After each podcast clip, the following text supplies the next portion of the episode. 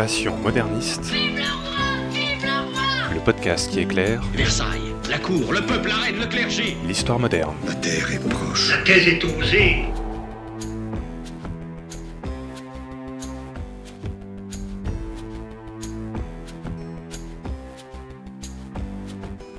Bonjour à toutes et à tous et bienvenue dans ce nouvel épisode de Passion moderniste. Je m'appelle Fanny Cohen-Moreau et dans ce podcast, je vous propose de rencontrer de jeunes chercheurs et chercheuses, en master ou en thèse, qui étudient l'histoire moderne. Et pour rappel, qu'est-ce que c'est l'histoire moderne? L'histoire moderne, c'est un peu cette période qui s'est glissée entre le Moyen Âge et l'époque contemporaine, c'est-à-dire, en gros, pour l'Europe occidentale, entre les années 1500 et 1800. Épisode 21. Félix et la police à Caen pendant la Révolution. C'est parti. Il y a des gens que, que ça intéresse ce- Non, personne. Rappelez-vous, on avait déjà parlé de Caen dans un des premiers épisodes du podcast avec Antoine Dauvin.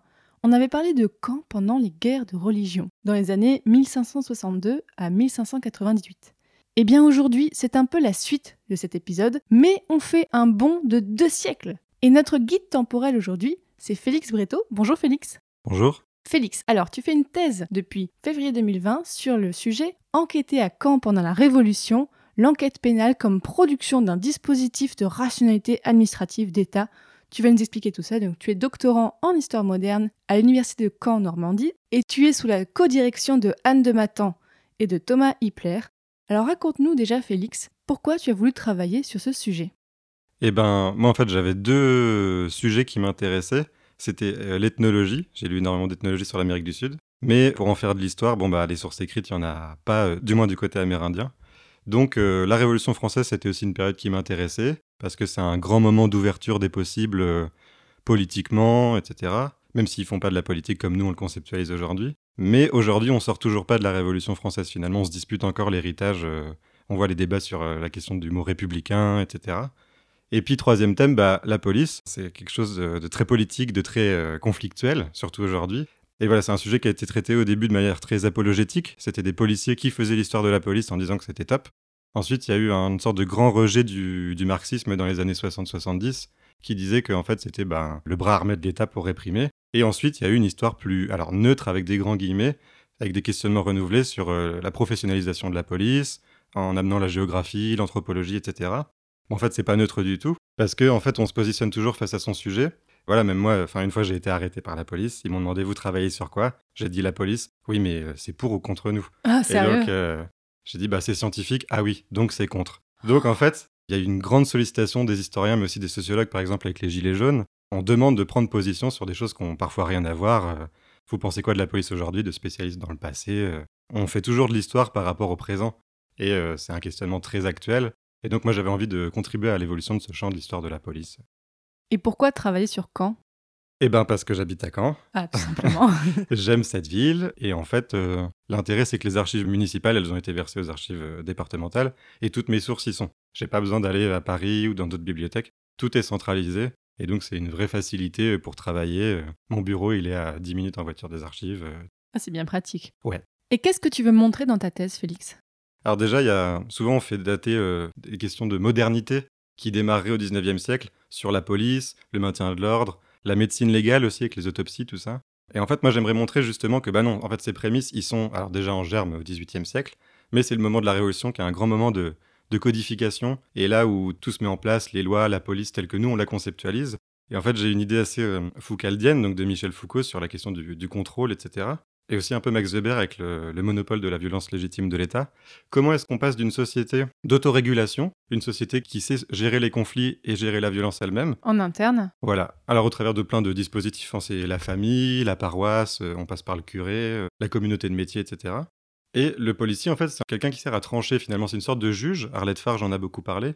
Une troisième personne, quoi. Si on n'arrive pas à se mettre d'accord dans notre conflit, bah, je peux aller voir la police. Et donc, ça me donne un argument supplémentaire pour euh, nous obliger à aller vers euh, un accord commun.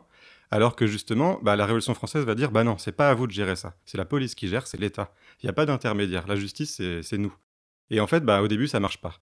Les policiers, euh, c'est vu comme une ingérence, ils sont très intrusifs, et on leur dit, bah voilà, vous pouvez venir. Bah eux, ils osent pas trop. En fait, ils sont pas légitimes, et donc on leur ferme la porte au nez, on leur ment, mais il y a des procès-verbaux, c'est c'est sûr qu'on leur ment. non, je le connais pas, alors que c'est mon mari. des trucs où on leur jette des cailloux, enfin, bah, comme aujourd'hui, mais en beaucoup plus systématisé. Petit à petit, ils vont réussir à, à s'intégrer et au finalement, on peut dire qu'ils ont gagné en un sens parce qu'aujourd'hui, on voit un problème dans la rue, et ben on appelle directement la police. Toi, tu étudies vraiment cette transition, ce changement de- du rapport à l'autorité et à la gestion des problèmes, euh, des, des conflits un peu plus graves. C'est ça. Comment est-ce que les communautés ont été dépossédées de leur capacité de régulation au profit de l'État, en gros?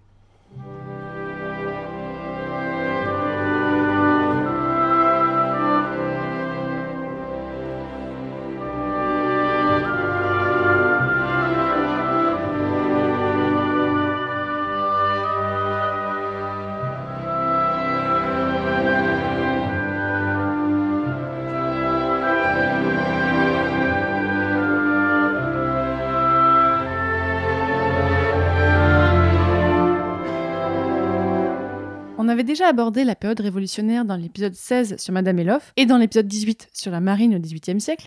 Mais raconte-nous, Félix, quel est le contexte à Caen à l'époque que tu étudies? Comment se passe la période révolutionnaire à Caen? Alors c'est un peu compliqué, il se passe beaucoup de choses, et en même temps on n'en sait pas grand-chose. Le problème c'est que l'histoire de la Révolution française, c'est toujours très parisiano-centré.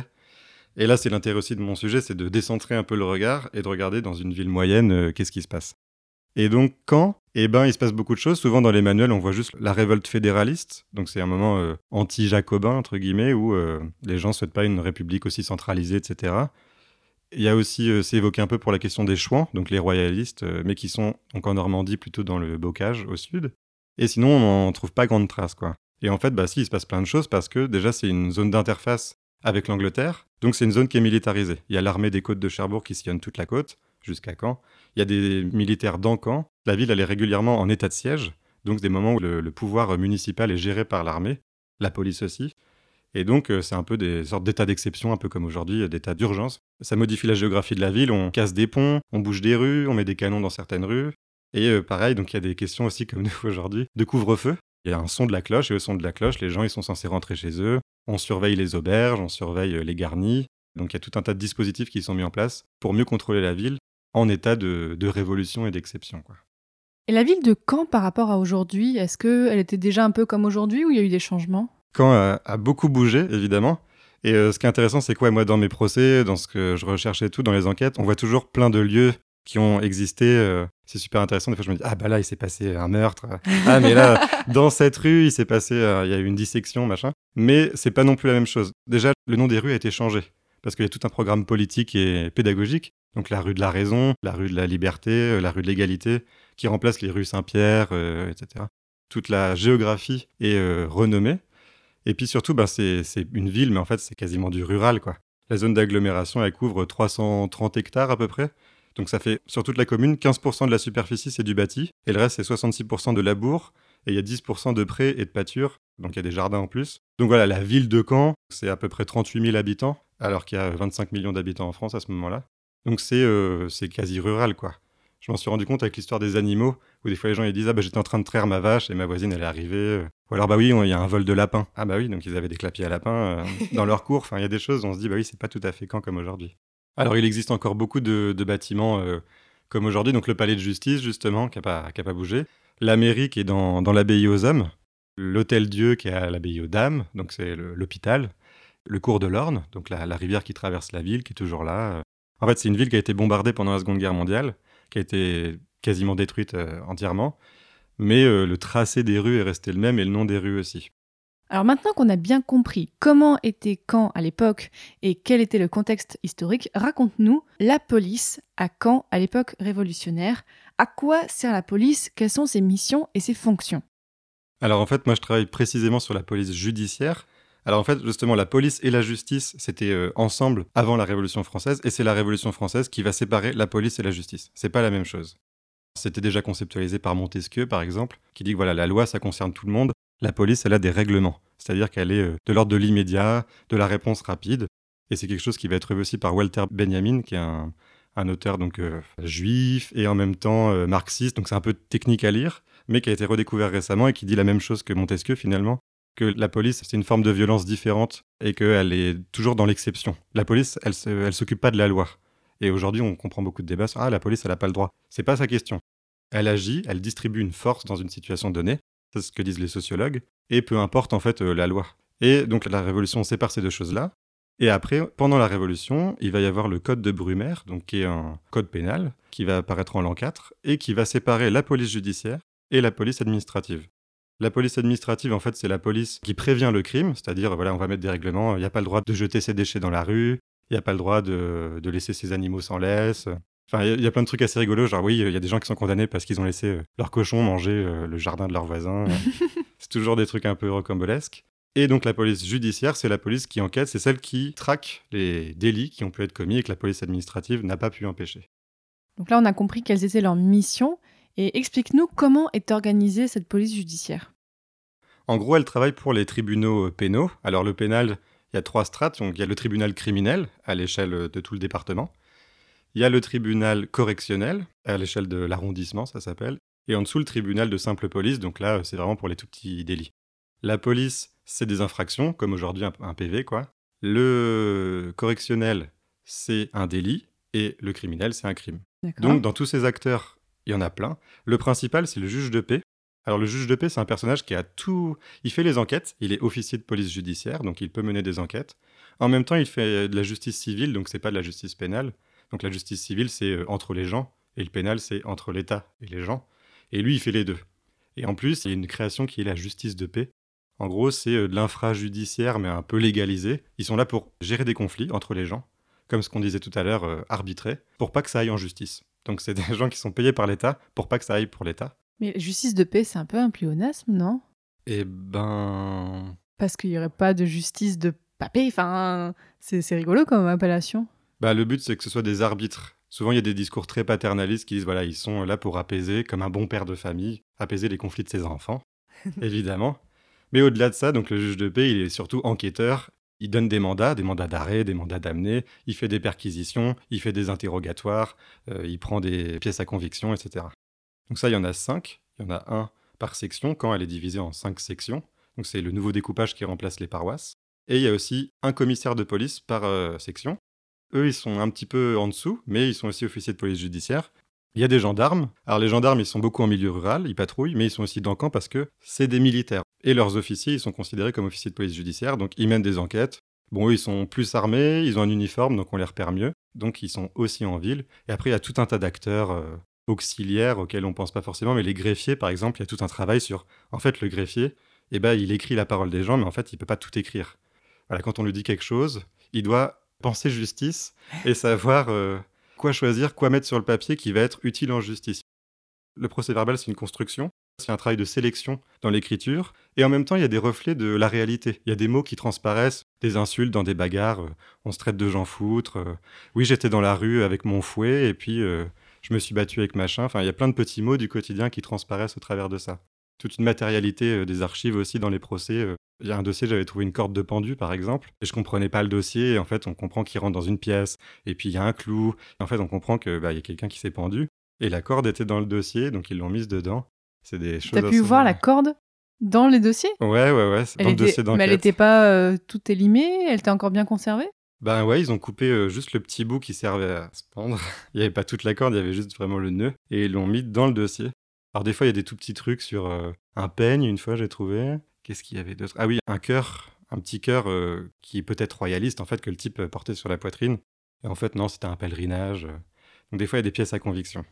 Donc tu travailles autant sur les hommes qui constituent cette police que sur les enquêtes, sur l'organisation en général. Voilà, ouais. L'idée, c'est de faire une histoire euh, sociale de la police. Comment ils enquêtent? C'est quoi leur savoir-faire, leur technique, leur réseau? Qui fait quoi?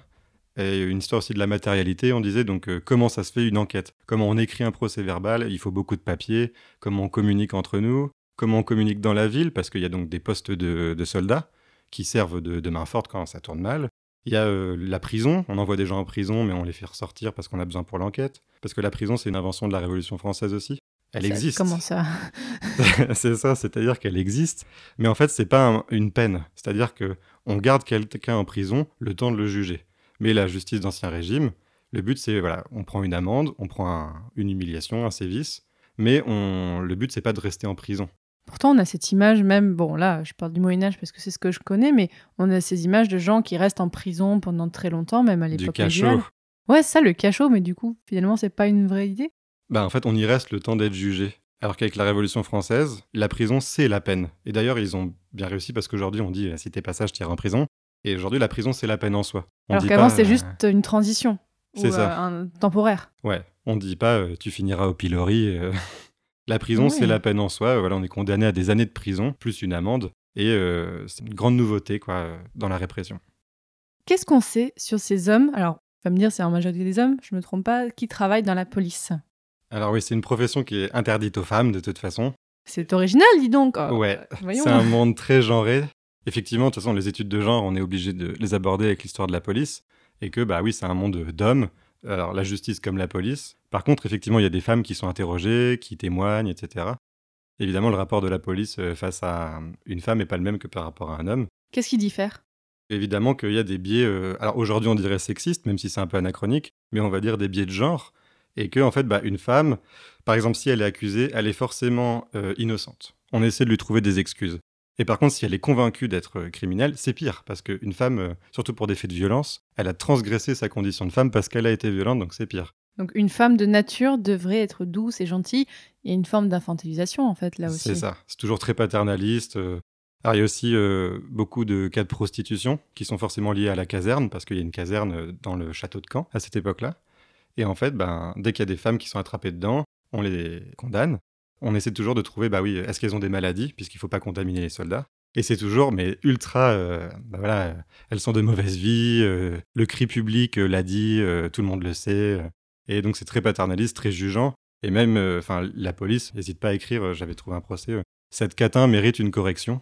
Et en fait, elle a pas de peine, elle est pas jugée. Et on se doute que juste ils lui ont, alors on sait pas, mais ils lui ont mis des baffes et ils l'ont relâché quoi. Et donc ils ont des, des catégories très binaires dans leur considération face aux femmes. Et donc, ces hommes, comment tu arrives à travailler sur eux? Qu'est-ce que tu sais sur ces hommes de la police? Ce que je fais, c'est que je dépouille euh, tous mes procès, quoi. Et je tiens une liste, et dès que je trouve une information sur un policier, des fois ils disent j'habite telle rue, on est venu me voir à mon domicile, ou alors des fois ils sont interrogés eux-mêmes, et bah oui, machin, commissaire machin, 53 ans, euh, je note tout.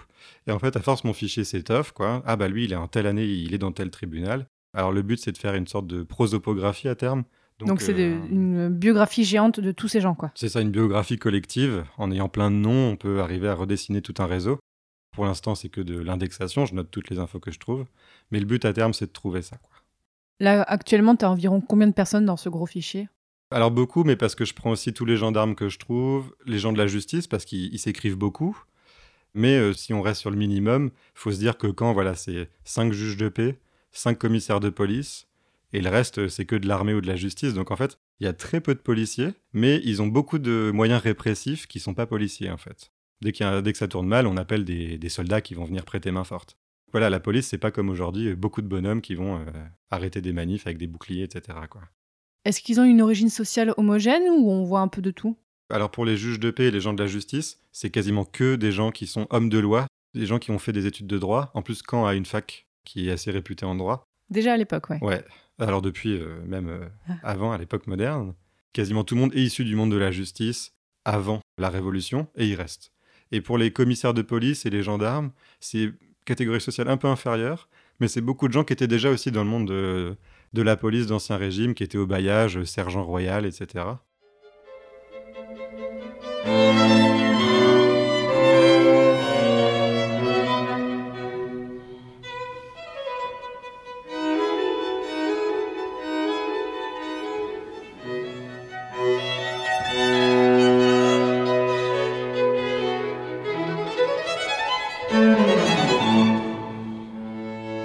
On va s'intéresser un peu aux sources sur lesquelles tu travailles, euh, Félix.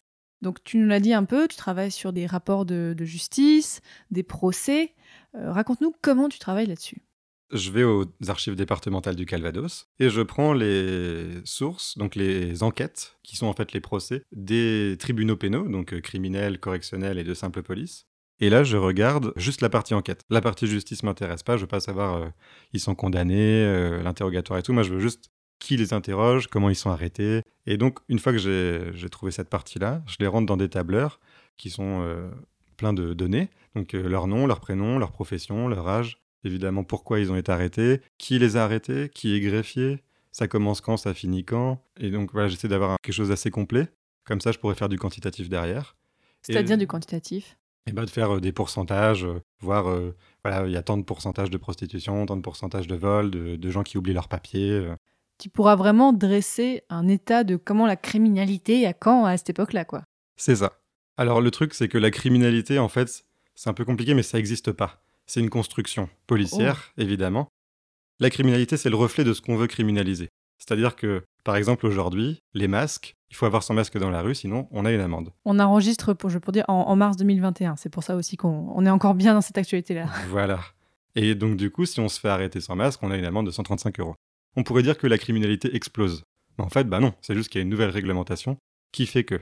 Et pendant la Révolution française, il y a exactement les mêmes euh, dispositifs. Par exemple, il faut avoir une cocarde sur soi. Et si on l'a pas, c'est qu'on est peut-être contre-révolutionnaire. Donc on pourrait dire, bah tiens, il y a de la criminalité, alors qu'en fait, bah, c'est juste une nouveauté. Et pareil sur la question des passeports, il y a eu tout un tas de travaux sur euh, la question de l'identification des personnes. Donc ça commence sous l'Ancien Régime. On commence à faire des passeports qui sont un peu collectifs, etc. Et c'est un peu l'ancêtre de la carte d'identité, mais aujourd'hui, on est obligé d'avoir des papiers. Et ben pendant la, la Révolution française, on va imposer d'avoir un laissez-passer. Donc dès qu'on veut quitter son canton, il faut un papier qu'on fait viser au départ et à l'arrivée. Et ben il y a plein de gens qui savent pas, qui oublient, c'est une nouveauté, puis les flics des fois sont tolérants, euh, puis bah non, je vais juste voir mon frère à la foire. euh. Donc il y en a plein qui l'oublient, et il y a énormément de dossiers pour des gens qui ont oublié leurs papiers, quoi. Et donc on pourrait dire, bah la criminalité explose. Alors qu'en fait, bah non, c'est juste des gens qui n'ont pas pris leurs papiers parce que c'est une nouveauté. Donc voilà, la criminalité, c'est toujours un reflet des préoccupations actuelles et politiques. Aujourd'hui, si on regarde la prison, la majorité des gens, c'est des gens qui ont vendu du shit. Si on dépénalise ça, il y aura très peu de personnes en prison. Et donc voilà, c'est aussi toujours un reflet politique des considérations de la criminalité. Il y a quand même des choses qui sont de façon claire et même sans réglementation des crimes. Quand on parle de meurtre ou quoi, là, on est sur des crimes, c'est sûr. Ouais, bien sûr, ouais. Et t'en as des crimes, enfin des vrais crimes, entre guillemets, euh, dans tes archives? Et bah au tribunal criminel, ouais. Ah Alors effectivement, le problème c'est que c'est euh, c'est pour tout le département, donc faut arriver à trouver juste les dossiers sur Caen, et qu'il y en a beaucoup qui ont été perdus ou détruits. Alors je sais pas trop pourquoi, je suis en train de creuser. Mais euh, j'ai trouvé très peu de dossiers de Caen. J'ai trouvé pour l'instant un meurtre. Donc un meurtre sur une période de 10 ans, ça me paraît très très faible. Ouais, il manque quelque chose là. Après, on peut faire du, du qualitatif. C'est des gros dossiers au criminel, des cas aussi de, de viol. Alors, on parlait du greffier, par exemple, mais effectivement, il y a tout un tas sur euh, quels mots on donne, quels mots on censure. On donne quand même la parole euh, aux concernés et aux victimes, qui vont mettre des mots dessus. Alors, si c'est des enfants en plus, évidemment que bah, on sait que le greffier a réécrit. quoi. L'enfant de 7 ans, il n'a pas dit « je déclare m'appeler euh, nanana ». Mais sur les mots qu'ils vont mettre après, il y a des choses qui transparaissent. Et donc, il y a tout un travail de, de sélection des greffiers. Et donc ça permet aussi d'avoir beaucoup d'informations aux criminels sur un seul dossier qu'on peut traiter de manière un peu qualitative. Par exemple, est-ce qu'il y a un dossier sur lequel tu as travaillé récemment qui te semble particulièrement intéressant? Eh ben ouais, il y en a beaucoup. En fait, le quantitatif, c'est toujours euh, très répétitif. Alors on se dit je vais aller vite. En fait, on trouve toujours des petites perles dedans, des petits mots qui ressortent. euh. Alors j'avais un truc avec des comédiens qui veulent jouer une pièce et qui leur est interdite. Et l'interrogatoire du comédien, mais il est euh, impré... Enfin, il jure euh, tout le long et c'est marqué F ou M pour foutre et merde. Et toutes les deux lignes, c'est marqué FM, FM, FM, FM. Ou le démantèlement d'un bordel, en fait. Et c'est assez intéressant, celui-là, il est symptomatique. Enfin, il y a moyen d'en faire un article entier. C'est euh, les voisins en ont marre parce que c'est des soldats qui viennent dans ce bordel-là. C'est une dame qui est sortie de prison, son mari est mort et donc elle prostitue toutes les filles du quartier. Et alors elle profite vraiment de leur faiblesse. Enfin, il y en a une qui se fait virer de chez ses parents, elle dit bah c'est pas grave, tu peux rester chez moi, mais il faudra m'aider. Ou il y en a une, son Mm. mari meurt dans son, alors c'est une sorte d'hôtel quand même, meurt, elle dit bah c'est pas grave, tu peux rester, je vais t'aider pour l'enterrement, mais il faudra m'aider. Et que des trucs comme ça. Et en fait le voisinage n'en peut plus et ils vont tenter une médiation avec le prêtre. Et le prêtre, ben ça marche pas. Mais les gens ne vont pas voir la police, c'est ça qui est intéressant. Et ça part du fait qu'à un moment, il y a un militaire qui est bourré, qui va absolument rentrer, il casse un carreau, il rentre, et en fait, bah, c'est chez le voisin. Ah, et le voisin, il dit, bon, bah, euh, j'en ai marre, il va voir la police, et là, euh, là c'est au correctionnel. D'habitude, bon, bah, c'est, euh, il y a toujours 3-4 interrogatoires, euh, et là, il y en a 50, euh, tous les voisins témoignent, et c'est une énorme affaire. Et c'est vraiment super intéressant. Et donc là, c'est un peu qualitatif, alors que c'est un procès qui était dans une série avec plein plein d'autres trucs. Alors pour les, les canets et canaises qui écoutent, c'était alors aujourd'hui place de la République, qui était la place royale à l'époque. Et donc ben, quand je passe là, je me dis tiens, ici, il s'est passé quelque chose. Il y avait un bordel à l'époque, quoi. Ouais, clandestin. Qu'est-ce que tu fais d'autre dans ton travail aux archives? Alors, au-delà des archives des tribunaux, je regarde aussi les archives de la municipalité. Là où je regarde tout un tas de trucs, justement, sur euh, l'état d'urgence, donc l'état de siège, là, le couvre-feu. Il y a aussi des trucs sur la police sanitaire, donc euh, les épidémies à éviter. Il y a aussi euh, beaucoup de choses sur la police du théâtre. Il y a des endroits à surveiller. Le théâtre, c'est tout le temps euh, hyper agité. Et pourquoi il y a- ça pose un problème Tu as déjà dit tout à l'heure que des pièces étaient interdites. C'est par rapport à la Révolution? Ouais, en fait, le théâtre, c'est très populaire, et les militaires y vont beaucoup, et les militaires sont très bruyants. Il y a évidemment une dimension pédagogique, on fait jouer des pièces politiques pour que les gens puissent intégrer des principes révolutionnaires, sauf que vu que les régimes évoluent vite, eh ben, il y a des moments, après la, alors la terreur avec des guillemets, parce que ça n'existe pas vraiment, même si ça a été débattu, eh ben, euh, ouais, on interdit en fait une pièce qui était jouée genre avant, et là on dit, euh, bah, les comédiens veulent la jouer. Ah bah non, elle est interdite, ou alors à l'inverse, des pièces contre-révolutionnaires, qui sont euh, clairement à charge contre la révolution, ah bah non, on va pas la jouer parce que elle est problématique.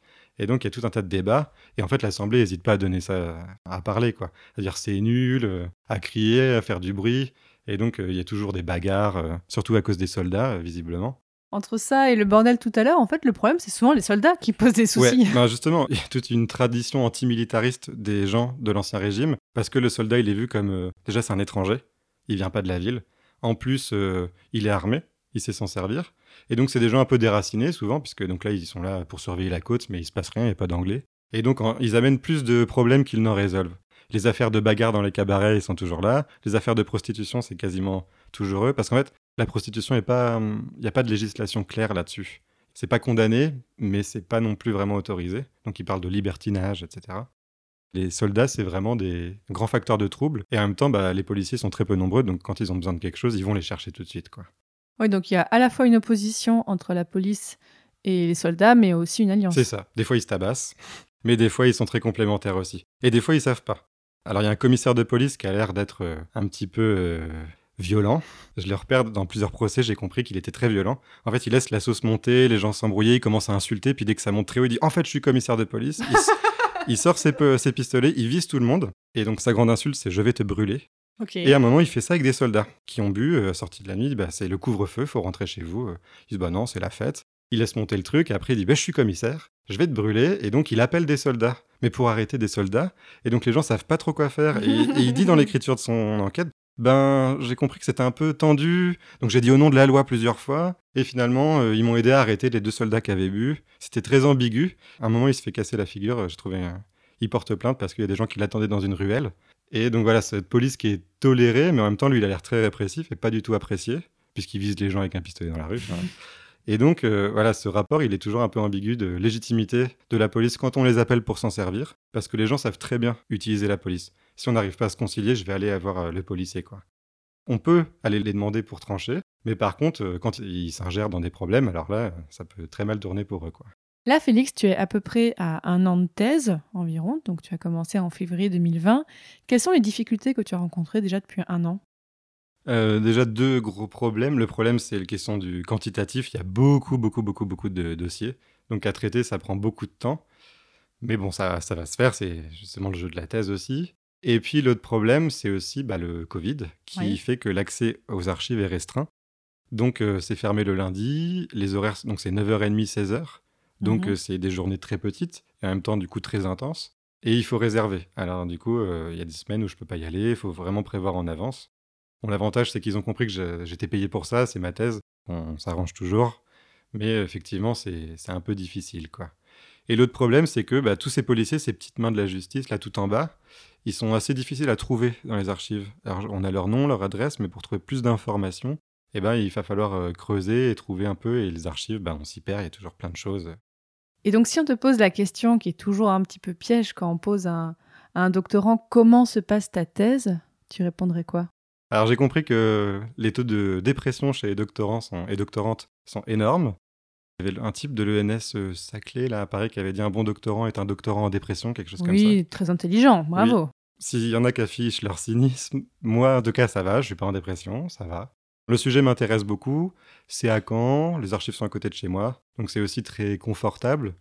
Et euh, ma direction de thèse euh, est euh, tout à fait réglo, il m'embête pas, il m'encadre si j'ai besoin. Donc c'est quelque chose qui se passe bien et le sujet m'intéresse. Mais je comprends aussi que la situation de doctorant, enfin, c'est un travail très solitaire. Il y a des gens qui, voilà, la solitude, surtout en temps de Covid, ça doit être deux fois pire. Donc il doit y avoir beaucoup de- d'explosions en vol. Eh bien justement, est-ce que tu aurais un conseil à donner à un jeune doctorant, une jeune doctorante qui se lancerait en thèse d'histoire moderne? Bon courage. En fait, il faut vraiment y, réfléchir. euh, Déjà, il faut sur aimer son sujet, sinon euh, c'est foutu. Trouver des encadrants et encadrantes qui seront présents et présentes parce que être tout seul, c'est assez dangereux. Et puis, euh, voilà, enfin, à quoi sert une thèse? Moi, je réponds souvent, c'est euh, être payé trois ans à faire un truc qui vous intéresse. Parce que euh, y a aussi des conditions matérielles d'existence. Bon, c'est un peu marxiste. Le monde des idées, il n'existe pas, quoi. C'est une citation de James Baldwin. L'histoire, ce n'est pas le passé, c'est le présent. C'est-à-dire qu'on est financé pour faire des questionnements actuels. Là, si on veut faire une thèse sur les épidémies, il y a de l'argent. Trouvez un sujet qui vous intéresse, qui est stimulant, et dites-vous que voilà, vous êtes payé pour trois ans et vous perdez pas. C'est très compliqué. Il faut apprendre à bosser seul il faut savoir que c'est pas beaucoup payé. Voilà, enfin moi je viens d'une fac, euh, ne dites jamais de province, mais de Caen. Et c'est plus facile quand on est à Paris, effectivement, d'avoir des financements. Il y a beaucoup de réseaux, il y a beaucoup de gens.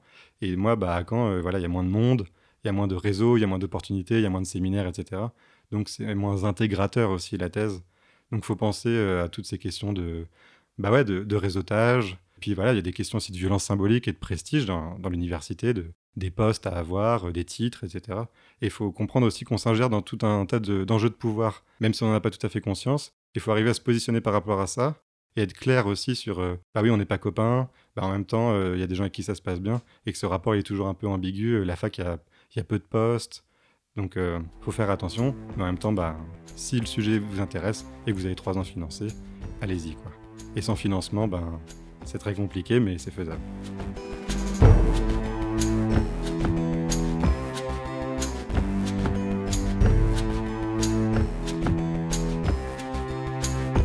Désormais, chers auditeurs et auditrices, vous en savez beaucoup plus sur Caen à la période révolutionnaire et sur la police judiciaire à Caen en période révolutionnaire. Donc merci beaucoup Félix Breteau pour tout ce que tu nous as raconté et bonne continuation pour ta eh ben, thèse. De rien, merci beaucoup.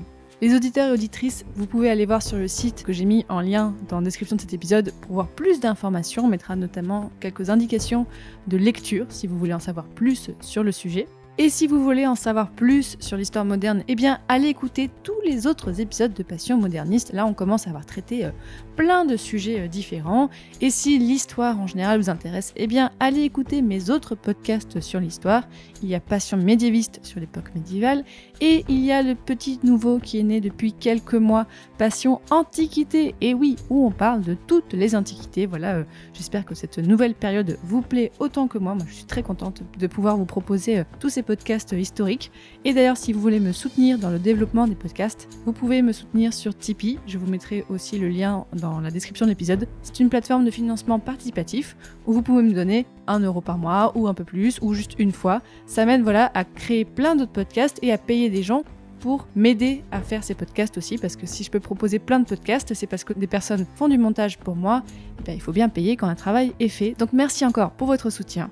Et dans l'épisode prochain, on parlera d'une femme de lettres de la fin du XVIIIe siècle. Au revoir. À bientôt.